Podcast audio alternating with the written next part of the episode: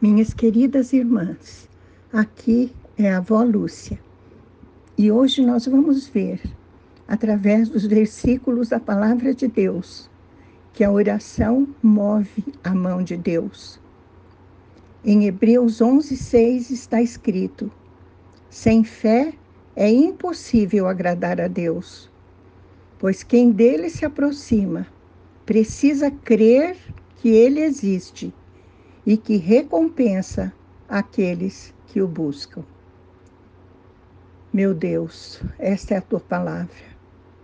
Que ela possa criar raízes e ser gravada em nossos corações, para que possamos tê-la em mente, Pai, e obedecê-la. Te pedimos em nome de Jesus. Minhas queridas irmãs, o que nós temos que ter em primeiro lugar, é a fé. Porque sem ela é impossível agradar a Deus. E como recebemos a fé? O dom da fé.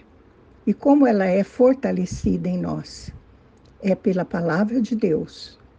É pelo estudo da palavra, é pelo ouvir a palavra. Porque sem fé é impossível agradar a Deus.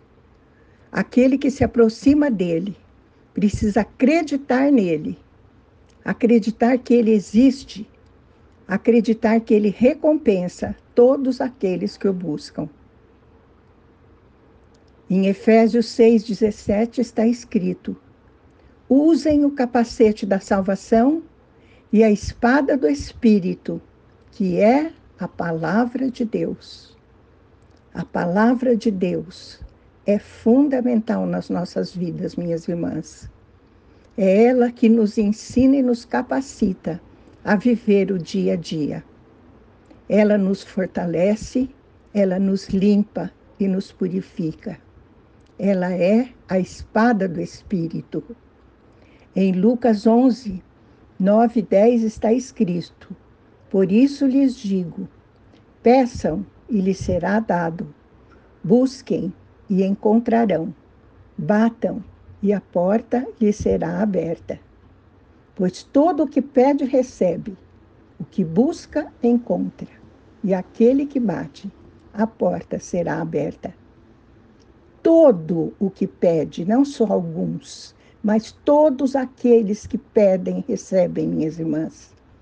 Todos os que buscam, encontram, e todos os que batem a porta de Deus terão a porta aberta diante de si, de si. Por isso, essa palavra é tão importante nas nossas vidas. Não podemos esmorecer, temos que crer. Mateus 21 e 22 diz: E tudo o que pedirem em oração, se crerem, vocês receberão. Vejam, minhas irmãs, sempre a fé. A fé é fundamental. A oração, queridas, move a mão de Deus. Inclina o Senhor a nos atender. É claro que muitas vezes demoram as respostas de Deus, mas vamos aguardá-las com paciência. Sabe por quê? Às vezes nós não sabemos o que pedir, né? Por isso temos que pedir assistência do Espírito Santo, porque é Ele quem ora em nós e através de nós conforme a vontade de Deus para as nossas vidas. Quero também comentar com vocês algumas coisas que podem impedir que as nossas orações sejam ouvidas e atendidas. Primeiro é a falta de perdão. Em Mateus 5, 23, 24 está escrito: Portanto, se você estiver apresentando sua oferta diante do altar e ali se lembrar de que seu irmão tem algo contra você, deixe sua oferta ali diante do altar e vá primeiro reconciliar-se com seu irmão. Depois volte e apresente sua oferta. Viram? Deus não aceita ofertas daqueles que não perdoam. Primeiro é preciso reconciliar-se, pedir e receber perdão para depois falar com Deus. para depois apresentar nossas ofertas a Ele.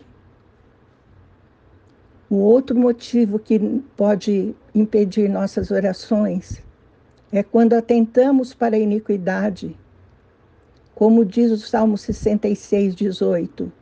Se eu acalentasse o pecado no coração, o Senhor não me ouviria. Se você está em pecado, minha irmã, o Senhor não vai ouvi-la, nem atendê-la. É preciso pedir perdão dos nossos pecados a Deus sempre, mesmo daqueles que a gente não percebeu que cometeu, porque são pecados do mesmo jeito. E diante do Senhor, só podemos nos apresentar com as almas purificadas. Outra coisa que pode impedir nossas orações é ignorar os pobres pois em Provérbios 21, 13 está escrito: Quem fecha os ouvidos ao clamor dos pobres, também, também clamará e não terá resposta. Se você é daquelas que não escutam, que não enxergam as necessidades dos outros, que não estão prontas a mitigar o sofrimento dos outros, a doar-se e a doar dos seus bens para aqueles que estão necessitados, o Senhor não vai ouvir as suas orações também. E outra coisa, e muito importante, que impede nossas orações é o desrespeito ao, ao cônjuge. Em 1 Pedro 3,1 está escrito: Do mesmo modo, mulheres, sujeitem-se a seus maridos, a fim de que, se alguns deles não obedecem à palavra, sejam ganhos sem palavras pelo procedimento de sua mulher. Minhas irmãs, nós e nossos maridos temos uma missão para cumprir juntos. Ele é o cabeça do lar.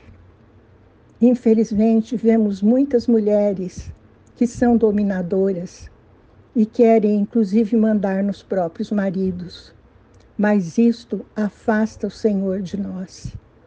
Aqui diz que se você tiver um comportamento é, respeitoso pelo seu marido, se você souber elogiá-lo, deixar que ele seja dê a última palavra, mesmo na educação dos filhos, você sabe como agir. E é pelo seu procedimento que você vai ganhá-lo para Deus, mesmo sem pronunciar uma palavra. Amém? Vamos orar. Pai querido, nós te pedimos em nome de Jesus, aumenta a nossa fé. Dai-nos uma fé a toda prova, Senhor, para que possamos ser agradáveis a Ti.